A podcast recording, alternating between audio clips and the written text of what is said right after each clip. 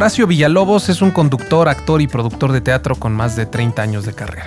Es conductor de un programa matutino y juez de varios de los reality shows más importantes de talento en América Latina. Se da a conocer por todo el continente con su programa Desde Gallola, en donde destaca la irreverencia y la crítica política y social a través del humor, inspirado en un programa estadounidense de comedia, SNL. Nos cuenta parte de sus vivencias, como lo difícil que fue para él encontrar su vocación y expresar su sexualidad rodeado de los métodos tradicionales y cuadrados de educación en México. Es abogado por la Universidad Nacional Autónoma de México y nos cuenta por qué en el presente ya no hace comedia. Esto es Roma nos hizo en un día, Horacio Villalobos.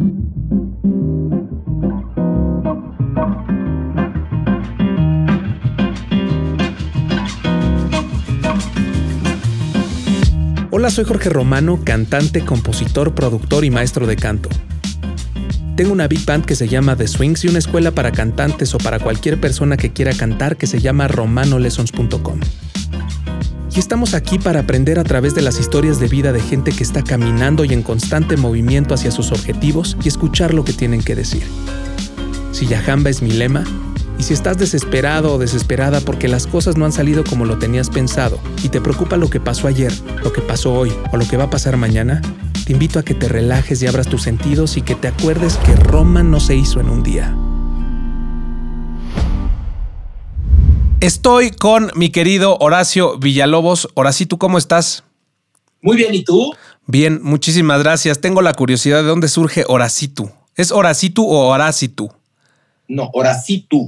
Horacito, claro. Así nos hablábamos mis primos y yo de niños, este, y se quedó. Y a la hora de buscar en Twitter eh, un, un, nombre que no estuviera ocupado, Horacito no estaba ocupado, entonces lo utilicé y ya se quedó. ¿Ves? Y, todo el mundo te dice así, ¿no? Como que se ha convertido en tu sobrenombre y, la gente como que te llama de esa forma. Sí, ¿eh? Un poco. incluyéndome, incluyéndome. Oye, eh, ¿cómo, cómo, ¿cómo has estado? ¿Cómo te trata la pandemia? Todos estos cambios tan impresionantes. Es, la pandemia es lo más horrendo que nos pudo haber pasado. No creo que haya nadie a quien haya tratado bien. Bueno, sí, a los dueños de, este, de farmacéuticas, a los que hacen... De los laboratorios, ¿no? Sí a los que hacen este, tapabocas, a ellos les habrá ido bien. Eh, a los que hacen Lysol deben de estar bailando de alegría, pero todos los demás nos trata de la fregada esta pandemia. A pesar de eso, yo no he parado de trabajar porque pues necesito trabajar para vivir y la televisión. Y cuando me preguntaban al principio de la pandemia por qué trabajamos en la televisión a pesar de, de la sana distancia y todo esto, le decía yo a la gente que nuestro trabajo, los que entretenemos, es un trabajo de alto riesgo y es como los artistas que iban a entretener a las tropas a la guerra, etcétera. Y nos toca este, trabajar. Lástima que el teatro no se puede porque este, están cerrados, pero si no, yo hasta teatro seguiré haciendo, la verdad, porque me encanta mi trabajo y sí considero que es un trabajo esencial. Y para mí es esencial comer tres veces al día también. Entonces, pues por eso este, he seguido trabajando y porque además considero que hay profesiones de riesgo y una es el entretenimiento que tiene que continuar y que es muy necesario. Claro, siempre antes de entrar a una producción, eh, tanto teatral o musical en cuanto a algún espectáculo, este, no sé si te ha tocado, seguramente sí, pero, pero bueno, yo, yo cuando me toca dirigir alguna obra eh, a nivel musical, parte de lo que se comenta es no correr en el escenario eh, y que el escenario es un, es un lugar de alto riesgo, entonces hay que tener sus precauciones con todo lo que conlleva, no nada más obviamente exponernos porque existe una pandemia, sino por todo lo que puede pasar. No hay gente que se ha muerto en el escenario, no nada más de pasión y de un infarto, sino, sino por los accidentes que pueden pasar ahí, ¿no? Bueno, y encima ahora es de alto riesgo hacer teatro por la sana distancia y bueno, esperemos próximamente llegar a que esto solucione, a volver al semáforo verde para regresar a los escenarios. Y sí, los escenarios a veces son trampas de muerte un, teatro apagado y tú en un escenario, puedes morir, te lo Es una caja negra. ¿eh? Claro, 100%. Oye, Horacio, eh, me acuerdo que, bueno, no fue la última vez que nos vimos, pero, pero, pero tengo una buena memoria de, recibir el año juntos. Recibimos el año en Nueva York, tú y yo. Estábamos eh, en Times Square, tú estabas obviamente trabajando, yo estaba disfrutando. Y eh, fue pues, obviamente muy emotivo. Escuchamos este What a Wonderful World, escuchamos New York, New York y estamos ahí festejando y dándonos un buen, un buen abrazo. Y algo que se me hace muy impresionante es todo lo que ha cambiado de ese día a ahora, ¿no? Eh, justo estaba checando en WhatsApp ahorita que te escribía para, para lo de para, para, lo de la entrevista o para la plática, eh, los mensajes que te había enviado y dentro de los mensajes justamente está que estábamos Brenda y yo, mi novia, eh, en un pub y te, invitamos a echar unos tragos el primero de ju, del primero de enero, perdón, este, el primero de enero. Y al final, eh, creo que tú te ibas al día siguiente, no sé qué, ya no se armó. Este, qué locura, ¿no? ¿Qué, cosas y cómo cambia la vida de un día para otro? Este, ¿qué hubieras aprovechado hacer que no hiciste sabiendo eh, que hubiera habido una pandemia? En estos cuatro meses, ¿no? Mira, cuando estábamos en Nueva York, que nos tocó ir a hacer la transmisión por parte de TV Azteca, yo me, me acuerdo que me regresé el 2 de enero, porque yo tenía función de teatro. Este, y ustedes mandaron un mensaje cuando yo estaba haciendo un Instagram Live el primero de enero para invitar a la gente a que fuera el jueves al teatro, ya que la temporada es o era de viernes a domingo. Y bueno, por las vacaciones hicimos funciones extraordinarias. Desafortunadamente no vi el mensaje porque me hubiera encantado irme con ustedes a chupar un ratito, pero no se pudo. ¿Qué hubiera hecho? No, creo que yo el tiempo lo he aprovechado perfectamente. Eh, la gente la gente, el público debe estar ahora arrepentido de haber tenido tanta oferta teatral y no haber ido. Ellos deben estar arrepentidos. Yo la verdad es que cada día les saco el provecho máximo. Este, tengo a mi madre bien, mi familia está bien, lo cual eh, me tranquiliza, nos hemos cuidado, pero por ejemplo, la gente que es público, digamos, porque nosotros nos dedicamos a hacer obras, tú haces música, yo hago teatro, hago televisión, tú también haces televisión. Y creo que la gente que no fue al teatro, cuando había teatros en México, porque ahorita no hay teatros, debe estar arrepentidos de haber dejado pasar, sobre todo la gente de la Ciudad de México, que tiene las obras por siempre y creen que van a estar ahí por siempre. Hay una cantidad de gente arrepentida de no haber ido a ver los chicos de la banda, por ejemplo, que me han escrito, y les digo, pues yo qué puedo hacer, espérense a que regresemos, ¿no? Pero no, yo no. Extraño el poder salir a cenar, extraño el, poder abrazar a la gente, extraño el no tenerme que lavar las manos cada cinco minutos, eh, usar el, cubrebocas. Eh, eso, eso no, no era parte de nuestra antigua normalidad y extraño la antigua normalidad donde, donde quizás puedes tener las manos un poco cochinas, ¿no? Donde te puedas besar, donde te abrazabas, donde podías hablar a una distancia pertinente, este, sin, sin, sin estar tan lejos, pero sin ser invasivo. Es decir, pues, me gustaba más la antigua normalidad, por supuesto, 100%. que la nueva. 100%, 100%. Yo extraño mucho este, abrazar a mis papás, ¿no? Digo, no los he visto por cuidarlos y no pienso verlos hasta que esto esté un poco más regular. Y, este, y extraño mucho a mis papás, extraño mucho, obviamente, hacer música porque es un trabajo en equipo. Entonces, pues hacerlo a distancia es como esto, ¿no? Creo que si estuviéramos juntos habría como una, una dinámica diferente, aunque creo que, que de todos modos se puede dar bastante, bastante bien. ¿Por qué crees que la gente no, no vaya al teatro? Obviamente antes de la pandemia. ¿Por qué crees que la gente no iba al teatro? Bueno, te platico, los chicos de la banda nos, nos iba muy bien, pero había muchas obras que no estaban como nosotros y, y tampoco estábamos este, agotando, que es lo que yo quería. La gente, ¿por qué no va al teatro? Por desidia, o porque no le gusta el teatro, o porque la industria teatral no es lo suficientemente poderosa como para que tengamos los recursos para publicidad y para todo esto. Pero muchas veces por desidia, porque cuando anuncias últimas semanas se atasca el teatro tenemos un público apocalíptico. Pero yo creo que la gente debe estar, porque muchas obras que cerraron ya no van a regresar. Yo sí voy a regresar, pero muchas no van a regresar. Se perdieron la oportunidad, el público, de ver esas obras que quizás los iban a hacer soñar, quizás los iban a hacer tomar conciencia o meterse en la piel de otro personaje eh, por un momento y lo perdieron, perdieron esa oportunidad. Igual quien no fue al concierto de Perenganito o quien no fue al baile o quien no fue al evento, pues se perdió eso, porque ahorita no sabemos cuándo vuelva. ¿Cuándo fue tu última función? El, a ver, eh, pues, tienes un calendario, me ayudas. El veintitantos de marzo, el último domingo de marzo, creo. No, el, el 21, 20 de marzo, por ahí. Marzo. ¿Tienes un calendario? Eh, el 21 de marzo fue sábado. Entonces creo que acabó una semana antes, un domingo antes. El domingo 15. Creo que fue el domingo 15 cuando todos decidimos eh, suspender en las obras y pararon todas, todas las obras. Ahí fue el 15 de marzo entonces. Y no tenías ni idea que... No sabías que, venía. no, ese fin del viernes, yo cuando, cuando empezó la, ¿sabes? la pandemia, los chinos, según ahora nos informamos, eh, sabían de esto desde octubre, noviembre del año pasado. Nosotros, inocentes, festejamos el Año Nuevo en Nueva York, esperando lo mejor del 2020. Cuando empiezan los casos del coronavirus en, en China, lo veíamos como algo lejano. Pero cuando llegó el primer caso a México, fue cuando yo previne a los actores, les dije, esto me suena que va a ser igual que la influenza. Y fue peor que la influenza. Peor que la influenza. Ese fin de semana yo no pensaba que iba a ser el último antes de una pausa. Es más, nosotros el viernes siguiente develábamos nuestra placa de 100 funciones.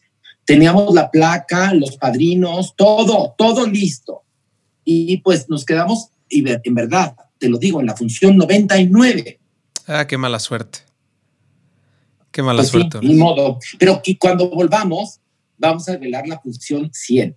Ese va a ser como el, regreso, ¿no? La gran revelación de, la... Oye, si el teatro ha resistido tantas cosas, guerras mundiales, pandemias, ha resistido tanto, ¿cómo no va a resistir el coronavirus? Espero que lo resista, yo creo que lo va a resistir. Entonces volveremos, volveremos, volveremos. Yo espero que sí. Oye, Horacio, fíjate que, que, he visto, eh, debería decirte licenciado, porque, porque eres licenciado en Derecho, ¿no? Por la UNAM. Y eh, creo que compartimos varias cosas, este, tú y yo, eh, en el sentido de que tú fuiste a una escuela marista, ¿no? Eres hijo de, militar, tengo entendido. No, no, no, no, no. bueno, mi abuelo materno ah, era militar. Mi abuelo paterno era un hombre civil que se dedicaba a la política y mi padre era abogado. Vengo de una familia básicamente de abogados. Igual que yo. ¿Ya ves? Igual que este, yo. Pues, la católica, por supuesto.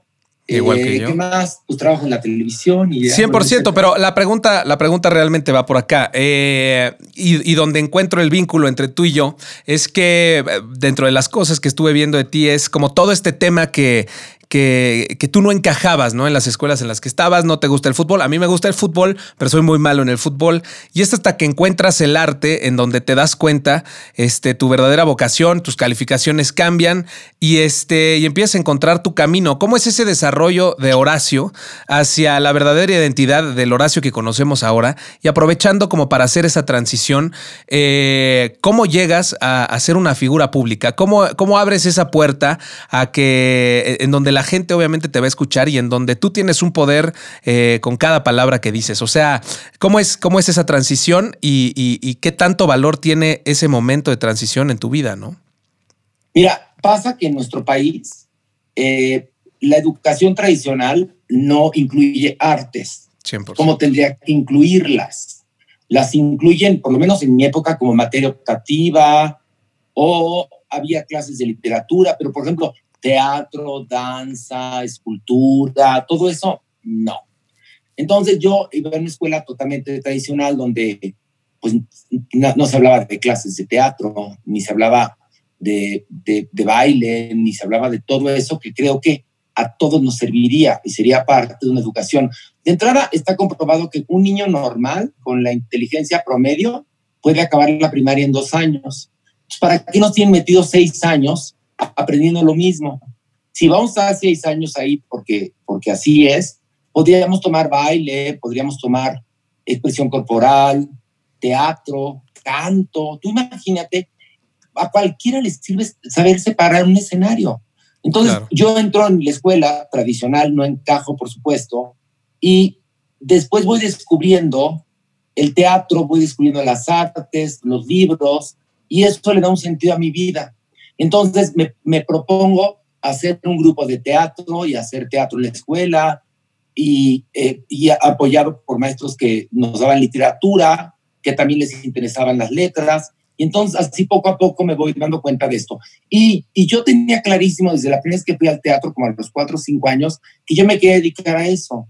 Lo que es que no, no conocía el camino, no sabía qué tenía que hacer para poder entrar, porque la gente ve esto del mundo del espectáculo como, como algo muy difícil de, de, de muy difícil para entrar. Y sí lo es y no lo es, porque también hay gente que está en el mundo del espectáculo y que no ha aprovechado la oportunidad o que no pertenece al mundo del espectáculo. Pero en, en, ese entonces que no había redes sociales y que no había todo esto, yo me propuse entrar y bueno, cuando se dio la oportunidad aproveché y entré a partir de un casting cuando regresé a estudiar teatro de Inglaterra, que estaba yo ya estudiando la carrera de Derecho en la UNAM. Y así me di cuenta que quería ser comunicador porque me parecía interesantísimo que no quería hacer telenovelas, que era lo que se hacía en ese momento, que quería comunicar lo que yo pensaba de la vida, pero que también quería actuar y quería hacer teatro y entonces me iba a buscar mis propios vehículos y me los fui buscando. Y la cosa nada más es plantearte algo y lo llevas a cabo. Lo primero, lo más importante primero es la idea, acuérdate. Claro. Ese es, es, el fondo, ¿no? La, tú tienes la idea y ya buscas con tus herramientas o buscas cómo realizar un método para llegar a esa idea. A esa, todo ha surgido a partir del Internet, el que tú y yo estemos hablando por Zoom, todo empieza como una idea. ¿Y cuál fue la idea, de Horacio en, en ese yo momento? Quería dedicarme a esto, que yo no quería ser eh, un hombre eh, tradicional mexicano casado y con hijitos, que yo quería realizarme como comunicador, como actor, como productor, como escritor, porque yo creo que la gente, todos tenemos talentos en plural. Entonces yo quería realizarme profesionalmente, que además en ese entonces, cuando yo era niño, no, estaba, no tenía clara mi sexualidad, evidentemente, eran los 70. Este, pero después la fui teniendo clara y también me di cuenta que el estar en esta carrera a veces implica no casarte ni tener hijos y todo eso. Y bueno, yo como homosexual, pues no tenía ni en ese momento cuando yo empecé la carrera no existía ni siquiera la posibilidad de que te casaras, y mucho menos de tener hijos. El mundo fue cambiando. De todos modos, yo no me creo, no creo tener una vocación eh, para tener hijos. La verdad es que quien los, los tiene, que bueno, los respeto mucho y es una gran labor la que hacen educando a esos hijos, pero yo no tengo esa vocación. Entonces, este, pues el escenario era así y decidí tomarlo y bueno, a ver cómo lograba hasta que conseguí llegar a mi meta y me di cuenta también que la meta no era el fin, sino el fin es el camino. 100%, ¿no? Eh, es la trama y no el desenlace.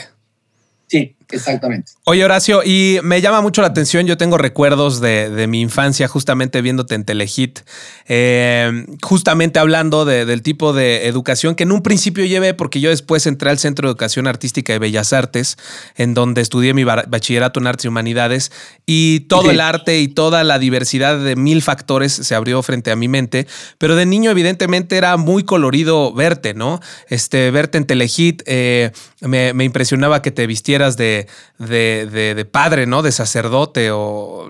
Eh, bueno, eso era para un sketch llamado La charla eclesiástica. Me la... vestía de Monseñor Norberto Rivera Melo. Exactamente. Un jerarca de la iglesia. Uh -huh. Entonces empiezas a tener temas...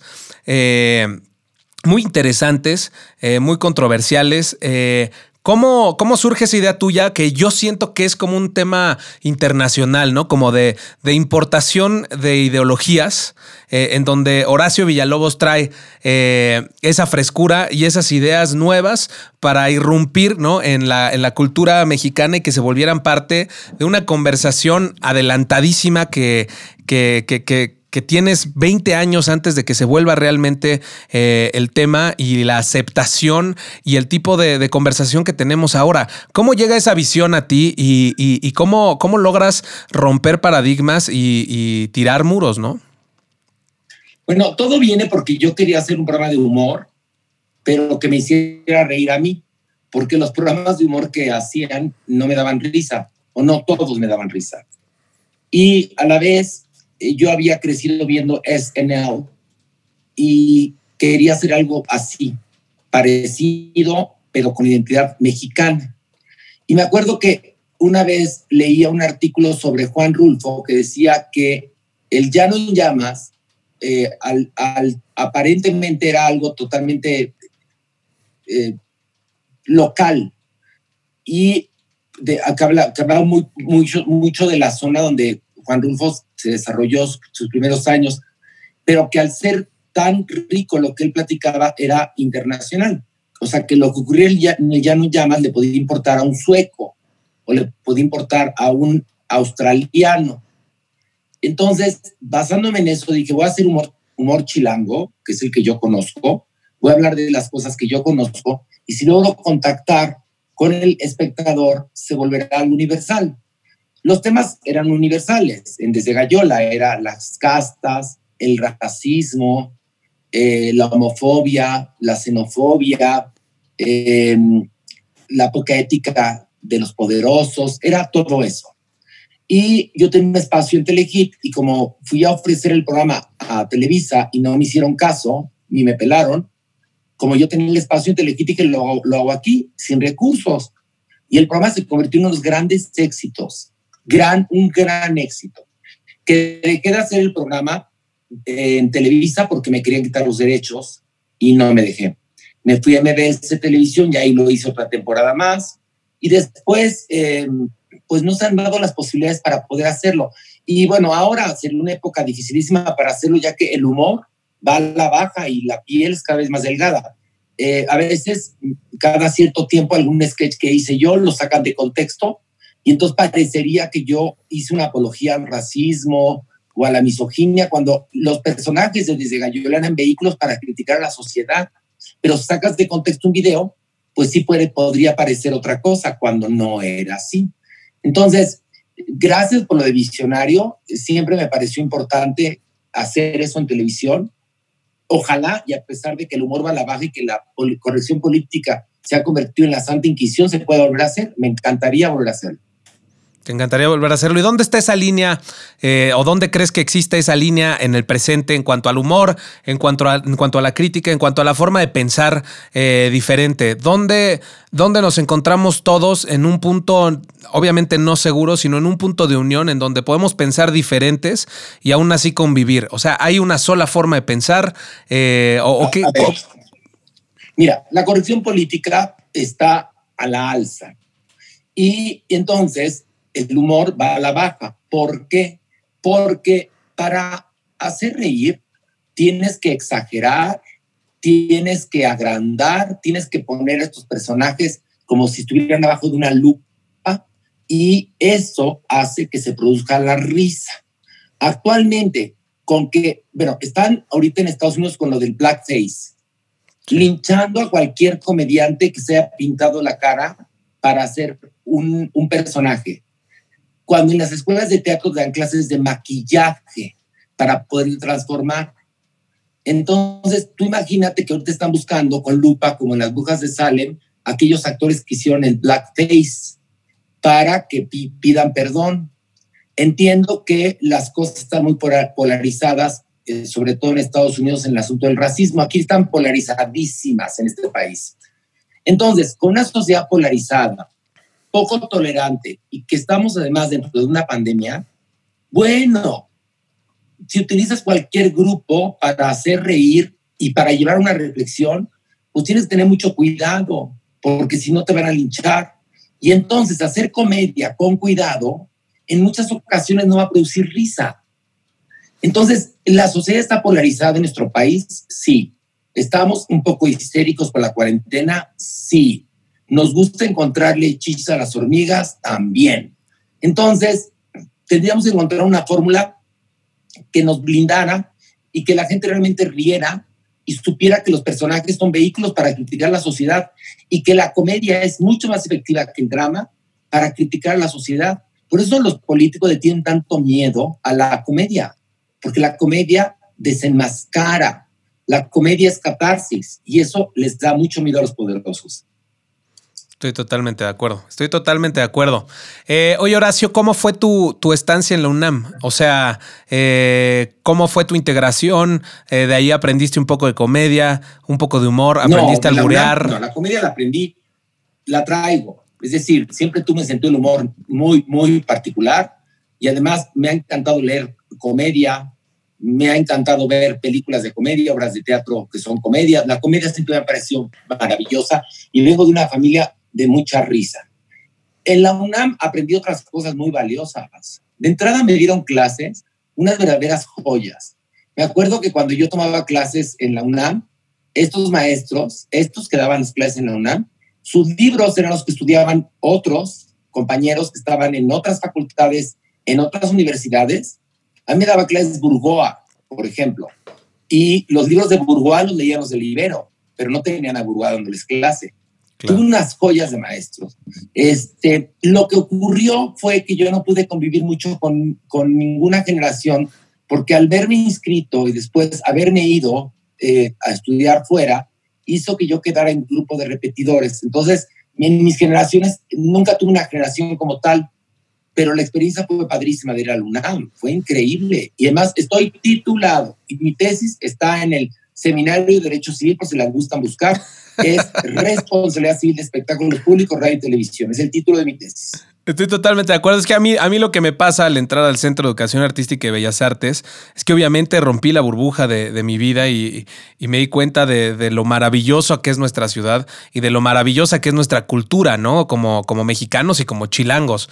Y empecé a encontrar el albur y empecé a entender el albur y me volví un alburero de primera en ese entonces. Pero eso no lo aprendí en la escuela primaria. El albur yo lo aprendí en la primera y en la secundaria. En la UNAM lo que aprendí fue el valor de las personas, por ejemplo. 100%. En la, UNAM, en la UNAM aprendí que eh, todos somos, yo venía de una burbuja, también, obviamente una escuela privada. Te das cuenta de la diversidad que hay. Claro. Este, eh, a mí me encantó ir a la UNAM, me formó, me formó y, y tuve la suerte de que más hice el examen de admisión y quedé. O sea, ahora qué difícil es entrar a la UNAM. Y en ese entonces también lo era pero yo no lo valoré. Yo fui el examen y quedé, dije, ay, qué bueno. Qué buena onda. Fue bien difícil. Tuve el privilegio de ir a la UNAM. Oye, ¿ibas a, a CU? A CU, sí. Ahí en la Facultad de Derecho de CU. Ahí iba yo todas las mañanas, de 7 a 11 era el horario. Por eso podía trabajar en Televisa. Porque yo estudiabas y trabajabas. día. ¿Qué? Estudiabas y trabajabas estudiaba y trabajaba, pues sí, porque más mi papá ya había muerto y había que ayudar a la casa. Claro. No, Oye, Horacio. modo, había que apoyar. Mira, eh, yo tengo una plataforma de canto que se llama romanolessons.com. Eh, yo sé que tú has tomado clases de canto, igual no, no conmigo, aunque te he ofrecido este, varias veces que, lo hagamos, porque me acuerdo que en un acto de Dios. clases contigo, porque más mi maestro está aterrado con la pandemia y no quiere dar clases. Así que si no me da clases, me voy a ir contigo a tomar clases. Por favor, Horacio. O sea, eh, sé y, me di cuenta de tu capacidad vocal en un acto de Dios porque tienes una participación, bueno, tienes varias participaciones cantando y veo que lo haces bien y eres afín. Perdón. Mi número final, que era cantado. ¿Es el número final? era muy difícil porque había que cantar y bailar. Y era el número final. Es, el número final. Después de haber hablado hora y media, hora y media, utilizando obviamente el diafragma para no eh, quedarte afónico. Después había que cantar y bailar al final de la obra, pero y luego desaparecer de escena. Ya sé. Porque era, era Dios. ¿Y qué, entonces, ¿a dónde ibas con todo ¿Qué, adrenalina, no? Ahorita voy a dónde iba, pero qué adrenalina ah. acabar cantando y cerrar arriba y tener que retirarte del escenario, ¿no? parte de lo que más me gustó de la obra fue también cómo cierras, que obviamente cierra la obra, son los agradecimientos, los vaos, y después de eso eh, tienes casi casi un monólogo como de 15 minutos, o al menos así tocó en la función a la que yo fui, ¿no? Eh, donde interactúas con la gente, tal. Eso, eso se me hace muy auténtico y maravilloso. Ay, gracias. Bueno, eso lo hacía yo porque la gente después, bueno, pues a veces se prestaba la situación y platicábamos con la gente, pero no, no era algo que estuviera incluido en la obra. Después de los aplausos, el que era responsable de ese mini monólogo era yo, no el autor David Jaberban. Claro, sí, no, no, te lo otorgo a ti 100%. Sí, no, era mi idea platicar con la gente y romper más la cuarta pared, que ya de por sí en la obra Un acto de Dios no hay cuarta pared pero después de que yo dejaba el personaje de Dios y recuperaba a Horacio Villalobos, aunque suene así de cursi, pero así era en la, en la ficción, ya me quedaba un poco hablando con la gente y siempre la gente, a la gente le doy mucha curiosidad, no sé por qué. Y entonces me preguntaban cosas, yo le respondía y etcétera. Pero ahí fue cuando me tocó prepararme para poder cantar correctamente porque ya había tomado clases yo antes, pero después las dejé y la cantada es un músculo, es como el ejercicio, hay que hacerlo constantemente y lo desarrollas.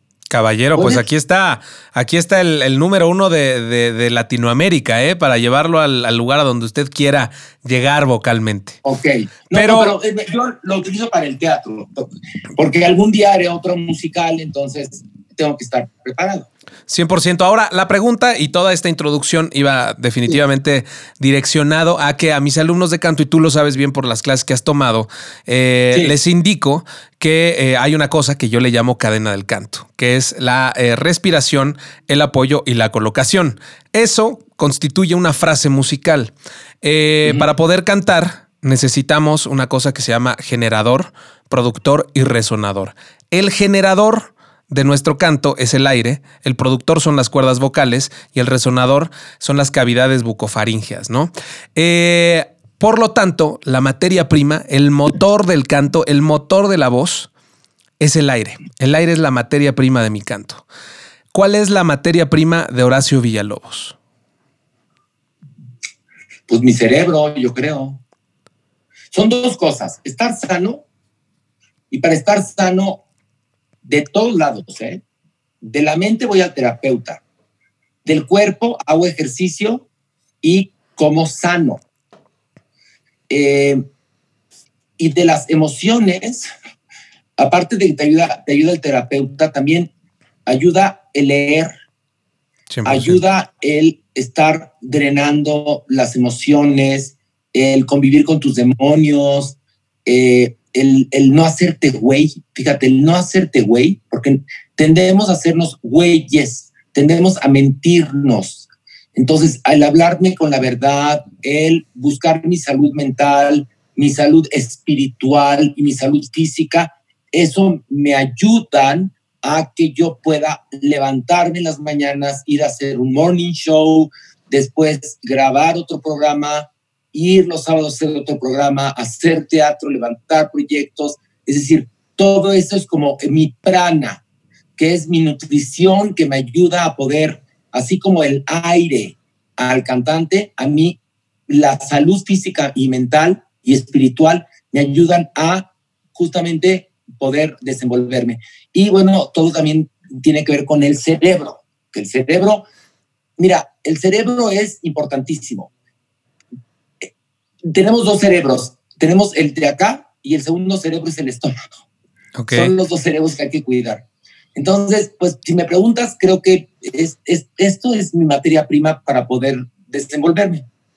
Y se me hace muy, muy buena respuesta porque justamente parte de lo que he comentado en el podcast es eh, una, una frase que, dice eh, un sociólogo eh, estadounidense que se llama Charles, Charles Cooley, que dice, I am not who I am, I am who I think. Eh, you think I am. O sea, I am who I think you think I am. It, is not what you think I am, it is what I think you think I am. Entonces muchas veces eh, siento, y, tú lo has de saber por la terapia que tomas, que nos hacemos chaquetas todo el tiempo del rol que tenemos que correr, de lo que dice la gente de nosotros, de las expectativas que yo tengo. Eh, de lo que la otra gente va a pensar de mí. Y eso es algo que te quería preguntar justamente porque, porque eh, vives como eh, en una realidad expuesta, tienes una vida pública, eh, generas controversia y demás. ¿Cómo es blindado Horacio Villalobos de todo eso que pasa, ¿no? tanto como productor teatral, como actor teatral, como figura pública. ¿Cómo, cómo vives la crítica? ¿Cómo aprendes a trabajar con ella? ¿Y cómo la vuelves parte de tu vida como, como un impulsor, quiero suponer, porque pues no te he hundido, ¿no? Mira, en primer lugar, no hay que tomarse nada personal, hay que tener la piel gruesa y yo te voy a, compartir una frase o unas frases de una obra de teatro que hice, que fue mi obra eh, con la que yo debuto en teatro profesional llamada Picasso en el Café de París. Era una discusión entre Albert Einstein y Pablo Picasso de jóvenes en una taberna en París a principios del siglo XX. Este encuentro nunca ocurrió. pero es un encuentro ficticio que escribe Steve Martin, que es el autor de la obra, y la ciencia debate contra el arte. Y te ponen a los dos genios más importantes de la ciencia y del arte del siglo XX, que son Pablo Picasso y Albert Einstein. En una parte de la obra llegaba un personaje llamado Suzanne, Suzanne, con un retrato que Picasso le había hecho y lo llevaba a la taberna y varios de los personajes de la obra no entendían ese retrato. Pero cuando Albert Einstein lo ve, se le revela el siglo XX. Y entonces dice, porque más todos opinan, ay, no me gusta, o sí me gusta, o me parece, ay, no lo entiendo, ¿no? Y entonces Pablo Picasso, perdón, Albert Einstein dice, ¿cuántas opiniones puede haber respecto a este retrato? ¿100 millones? ¿200 millones? Bueno, a pesar de las opiniones, el retrato sigue siendo el mismo. Entonces, yo a pesar de las opiniones que puedan tener sobre mí, soy quien soy. Eso no lo va a cambiar nada. Hay gente que puede opinar una cosa nefasta de mí o pensar muy bien, pero pueden pensar bien o mal, yo sigo siendo el que soy. Así soy. Con, con, ahora sí, con mis cosas buenas, mis cosas malas, con mis crecimientos, con mis batallas personales, con mis tomas de conciencia, así soy yo. Entonces, este, para poderte mantener en esto hay que trabajarle, hay que, como te dije yo, cuidar mucho tu inteligencia emocional, tu inteligencia cognitiva, tu salud, el no creértela nunca, porque todos somos aves de paso, el, el trabajar con el mismo ánimo con el que lo hice desde el primer día hasta hoy, lo hago con el mismo ánimo, porque si uno no se divierte y no se sorprende con su trabajo, la gente lo percibe. 100%. Cuando, y, y también el hablar con la verdad, la gente lo percibe, aunque no sepa ni siquiera que estás diciendo la verdad sobre un tema en particular que quizás desconocen, sabrán cuando hablas con la verdad y sabrán cuando mientes. Entonces, son muchos aspectos que hay que cuidar, pero me puedo jactar de tener una carrera muy bonita y muy completa y muy padre. La verdad es que la he pasado muy bien. Ahora, quiero, quiero hacer dos cosas que justamente acabas de, tocar ahorita, pero para ponerlas en orden. Eh, la primera, ¿crees que Horacio Villalobos, para Horacio Villalobos, es una mejor persona que lo que era antes? O sea, has aprendido, no sé si a perdonar o si has evolucionado eh, dentro de tu parte espiritual y dices como, güey, la regué acá, la regué acá, la regué acá y tengo esa conciencia y ahora soy una mejor persona o sigo siendo esa misma persona que, que soy y es parte de la evolución. ¿Cómo, ¿Cómo está Horacio en esa parte? No, yo creo que todos, mira, hay una obra de teatro que se llama Tres Mujeres Altas de Edward Albee, que son tres mujeres, una como de 30, una de 50 y una como de 80. Y están discutiendo entre ellas tres. Y después te das cuenta que es la misma mujer, que no se reconoce, por supuesto, la joven no reconoce que se va a convertir en la vieja, pero la vieja sí reconoce a las otras dos mujeres que fue antes. Entonces, uno va cambiando, por supuesto que va cambiando y necesita cambiar para mejor. Yo hay aspectos en los cuales me he mejorado, por supuesto. Quizás soy menos aventado, pero soy más consciente. Antes era muy inconsciente. A veces hería eh, sin darme cuenta. Ahora lo hago dándome cuenta. No este, bueno, creo que evidentemente manejo mejor el micrófono, produzco mejor, tengo más herramientas. Ya no soy tan. Era un poco antes, un poco poco paciente. Y me di cuenta que la paciencia es una virtud que uno tiene que cultivar sin prisa. Entonces también de eso me he dado cuenta. No, por supuesto que he mejorado. Soy, creo que soy mejor, creo, es lo que yo creo. A lo mejor estoy teniendo una autolectura errónea de mí, pero yo me siento que he mejorado. No, pero es parte justamente de lo que estamos hablando, es tu lectura de ti, la lectura que tengo otra persona. lectura, sí, por supuesto. No, entonces, este, obviamente es aceptable y no es debatible. Esa es tu lectura de ti y esa es, esa es la que es. No, pues no, pues, porque te cuento, como dijimos un momento, a pesar de las opiniones, porque puede haber muchas opiniones, yo sé lo que llevo en los zapatos. Entonces, es mi, mi, mi muy particular punto de vista, nada más. Oye, Horacio, y, siguiendo con, esto que, comentabas, yo sí sé varias cosas que has mencionado, sí sé por qué le das curiosidad a la gente, eh, sí sé por qué eh, eh, tienes este concepto de que si no conoces o no lo disfrutas, la gente se da cuenta, porque lo que me he dado cuenta en los dos obras que, que, he tenido la oportunidad de verte, Los chicos de la banda y Un acto de Dios, y se lo comentaba Brenda al salir, no hay nada más placentero que ver a alguien que está amando lo que hace. Fuera de si la obra eh, es buena, si la producción, si ta, ta, ta, ta, ta. Si tú ves a alguien que está en el escenario y que está amando y disfrutando lo que hace, es ver a alguien teniendo una explosión de placer, eh, un éxtasis, está teniendo realmente eh, vida frente a tus ojos. Y creo que eso es lo que tú tienes, Horacio. Digo, no quiero aquí venir a, alabar a nadie, pero, pero sí eres realmente una persona entregada. Y yo que trabajé con Juan Gabriel durante dos años, creo que era parte del éxito de Juan Gabriel. Evidentemente es un compositor único, eh, pero, pero cuando, cuando la gente lo, lo va a ver, ve a alguien auténtico que es quien es, sin importarle absolutamente nada. Y esta analogía no la estoy haciendo por el tema eh, de la preferencia sexual ni nada de eso. Es simplemente ser tú en el momento en el cual quieres ser tú. Y es creo que el por qué la gente conecta contigo, o al menos por qué Brenda y yo conectamos contigo al momento de, gracias. de verte, ¿no? Yo, yo te cuento una cosa, el teatro en, en México, el teatro en general, es muy difícil. Hay que tener mucha disciplina, hay que tener mucha vocación para hacer teatro. Eh, si no lo haces amando la obra que vas a interpretar, no lo hagas, porque los dioses del teatro son muy crueles. Entonces, yo las obras que levanto es porque amo y mato por hacer esa obra. Eh, de lo más reciente que he hecho es Un Corazón Normal, una obra que me fue increíble, pero muy difícil obra. Y yo el texto lo sigo amando. Un acto de Dios, amé el texto y creo que esa obra la volveré a montar y además el autor me vio haciendo la obra y me, me pasó la segunda parte, la secuela.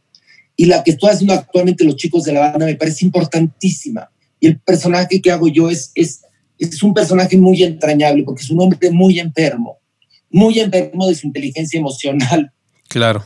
Que además me da la oportunidad para mí de demostrar que puedo actuar que puedo dar el don de pecho y puedo llegar al rompimiento tan espeluznante en que, llega este hombre al final, que es muy difícil, es muy difícil en verdad. Entonces, bueno, tuve la suerte de, trabajar con Pilar Bolívar, que es una gran directora y un elenco que te apoya, porque si no tienes un elenco padre, pues no cuentan la historia. Entonces, sí, amo, amo hacer teatro, amo eh, matar por hacer una obra de teatro, por contar una historia y me tiene volviendo al tema del inicio de la conversación, esto de la pandemia me tiene muy triste, el que no poder hacer teatro. Estoy totalmente de acuerdo y es un poco también como parte de la conclusión, es el inicio y la conclusión y me gustaría preguntarte cómo, así como, como, como es un ejercicio que propuse, tengo un mailing, mailing list y, les propuse a todas las personas que siguen esos emails, eh, les propuse que, se escribieran una carta al yo del primero de enero, o sea, a Jorge, a Horacio del primero de enero, y se, y se escribieran algo de, güey, viene algo muy fuerte que hace esto, esto y esto. Ahora hago el ejercicio a la inversa. ¿Qué le, dirías a, Horacio del 2021 y dónde visualizas a Horacio, tanto como productor teatral como, como eh, persona del entretenimiento? Eh, ¿cómo, ¿Cómo te ves ¿Y cómo crees que va a ser el 2021, ese primero de enero del 2021 para ti? Si pudieras ver como en el futuro, pero con una base honesta de, de cómo estamos ahorita, ¿no? Híjole, qué pregunta tan difícil. Mira, una versión mía muy positiva te diría, este 2021 vamos a vivirlo como no vivimos el 2020, ya que se encontró la cura o la medicina y esta pandemia se detuvo a pesar de que se cobró muchas muertes y entonces con mayor conciencia disfrutemos el día a día, porque ese es uno de los principales aprendizajes. Eh, el day by day. Yo recuerdo cuando mi madre estaba en coma y que estábamos en el cuarto, mi hermana y yo, dándole masaje, ella en coma. Le dije, ¿qué vamos a hacer? Me dijo, día a día, day by day. En un tono positivo, te diría, 2020, cuánto aprendizaje nos diste, pero 2021 ya estamos felices porque ya no hay el, el coronavirus. Pero siendo realista, no creo que para el 2021 ya esté todo. Entonces, lo que yo diría al Horacio y a cualquier gente que lea esa carta es, vivamos con sonrisa para arriba lo que nos toque vivir y sacar el mayor provecho a la situación que nos tocó. Si del cielo te caen limones, aprende a hacer limonada. Perfecto, qué bonito. Y justamente de eso es cómo se adaptaría Horacio a una nueva normalidad en el sentido de que el teatro a lo mejor no regrese eh, en dos años, que es una posibilidad, eh, que hay otra posibilidad que se ve como mucho más cercana. Creo que lo que haces, Horacio, hablando sin ni crítica ni nada, es algo necesario. Esto que hacemos y es con lo que abriste la conversación. El entretenimiento es algo básico. Eh, el que la gente nos escoja para escuchar este podcast o para ir a tu obra de teatro o para ver el programa en donde estás en la mañana. Eh, es, un, es, una gran oportunidad de, de, brindarle un momento diferente a la gente para que continúe con su actividad y para que pueda realmente sanar, ¿no? Eh, que su estado de ánimo se vaya hacia arriba y demás. Entonces, pues es necesario lo que haces. ¿Cómo adaptarías primero por una necesidad personal de Horacio de seguir haciendo teatro y luego por la necesidad personal de la gente? ¿Cómo te adaptarías a esas nuevas formas de entretenimiento? ¿Dónde te gustaría estar? Eh, ¿Qué alternativas digitales o, qué forma encuentras para poder volver a tener esa catarsis que tenías en el escenario y que posiblemente en un tiempo eh, corto no, no se vaya a ver, ¿no? Mira, el teatro tiene que hacerse en vivo. Eh, los medios digitales sí ayudan, qué bonitos, qué impresionantes, qué avanzados, pero la magia de ver una obra en vivo con un teatro lleno no lo, no lo supera el Zoom, ni el Internet, ni la obra grabada y transmitida. Tú lo verás con Hamilton. creo que ya está disponible en Disney Plus. en, Disney, en, Disney Plus, que es una plataforma.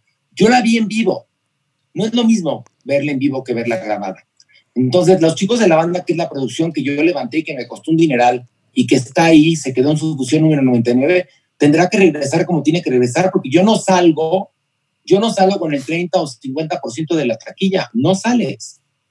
Los que los, los, los de vender boletos. Entonces, yo, el teatro, como tiene que hacerse, si no regresa eh, pronto, pues me esperaré hasta que regrese pronto. Pero hacer algo en sumo de internet no es lo mismo, es que no es lo mismo. 100%. No es lo mismo, desde, desde compartir con la otra persona que se va a sentar acá, ya sea positivo o negativo, ¿no? Estás viviendo la, misma pasión, exactamente. Estás compartiendo. La experiencia de al teatro es ir, a arreglarte, tomar tu coche, ir con gente que te cae bien, sentarte, comentar la obra, disfrutarla, aplaudir y después irte a cenar. Eso es la experiencia como tiene que ser, no por Zoom hay algunos compañeros que, que han querido hacer ahorita teatro por, por, internet y venden boletos y no sé cuánto, pero no es lo mismo. Yo he visto obras grabadas por el Lincoln Center a ocho cámaras, no es lo mismo. Obras grabadas por el National Theatre de, de, Londres, tampoco es lo mismo. Entonces, pues hasta que vuelva a poder la experiencia como debe de ser, volveré al teatro. Porque la verdad es que esta obra además tiene que continuar contándose los chicos de la banda. Me, gusta y algo que se me hace muy interesante es que sigue vigente, ¿no? A pesar de, de, de, 50, 60 años de diferencia, es, una, es un tema vigentísimo, ¿no? Bueno, pero así como es vigente Edipo Rey o Electra, claro. que fue escrita hace mucho más tiempo por los inventores del teatro, los griegos. o por ejemplo Shakespeare, cualquier obra de Shakespeare ahorita es vigente. Justamente por lo que hablas, ¿no? Que, que, que hay pasiones en común. ¿No? Finalmente somos pues seres humanos y, vivimos esa misma pasión. Hay cosas básicas que, tenemos en donde justo esa inteligencia eh, visceral entra, entra en juego y por mucho que evolucionamos, no podemos cambiar eh, esa inteligencia ni la podemos eh, evolucionar a tal grado como para sentirnos desapegados, ¿no? De, ese tipo de de, formas. Oye, Horacio, eh, pues te agradezco mucho. ¿Qué, tendrías que escoger entre televisión y teatro? Eh, de esto que haces, televisión, teatro, eh, televisión. Me fascinan los dos. El lenguaje televisivo y el teatral son diferentes, pero son fascinantes. No podría escoger entre teatro y televisión, ¿eh? Es como, ¿qué prefieres? Que te corte la mano derecha o la izquierda. Amo los dos medios. Y en los dos medios me he ido muy bien. También el radio lo amo, pero bueno, ya es otro tema. Pero no, amo hacer teatro y amo hacer televisión. Y, en mi caso se complementan, en mi caso. Y hablando de eso, de algún proyecto de radio, eh, ¿no te gustaría emprender como en los podcasts o emprender como en, el radio? Mira, quiero ver que, que, se normalice un poco esto, porque yo dejé hecho un piloto en MBS Radio a ver qué pasa. Y también la verdad es que no me quiero llenar de más trabajo porque volveré al teatro eventualmente. Y ahorita estoy todas las mañanas en Mega la Alegría y además haciendo Farándula 40, el programa de un late night que hago los sábados en la noche, y la de 8 que pasa los viernes a las 11.45 por haber en 40. Entonces, tampoco me quiero saturar. Claro. Lo que sí es que voy a tomar clases de canto contigo. Te voy a hablar para que tomemos las clases. Por favor, Romano Lessons es la eh, metodología más eh, didáctica del canto y, yo sé que te va a hacer muy feliz. Tengo alumnos de muchos tipos, eh, ahora de forma digital, pero, pero de verdad que les cambia la vida porque, porque hacer las cosas bien te hace sentir bien, ¿no? O sea, tener el dominio de lo que hagas te hace sentir bien. Cantar es fantástico, querido. Es fantástico y tienes, tienes potencial. O sea, eh, sé que lo haces bien y, creo que lo puedes hacer mucho, mucho mejor. Bueno, pues ya estamos en eso. Horacio, te agradezco mucho. Esto es Roma, nos hizo en un día. Cuando salga este episodio, me encantaría que toda la gente te tagueara y me tagueara en Instagram, en sus stories y que, y que nos dijera qué les pareció el, capítulo, que obviamente lo recomendaran y si creen que le pueda servir a alguien para inspirarlos, pues que se los hagan llegar. Horacio, eres un, eres un buen amigo y te agradezco mucho tu, disposición siempre, mi querido amigo. Nos tenemos que ir a, Nueva York, al pop, a desquitar esa que que, no, que no hicimos. Exactamente. Mándalos a tu novia, por favor. Y a ti te agradezco muchísimo esta entrevista tan bonita. Muchas gracias y cuando esté lista me avisas para que todo el mundo la escuche. Claro que sí, mi querido Horacio. Pues te mando un abrazo. Esto es Roma no se hizo en un día.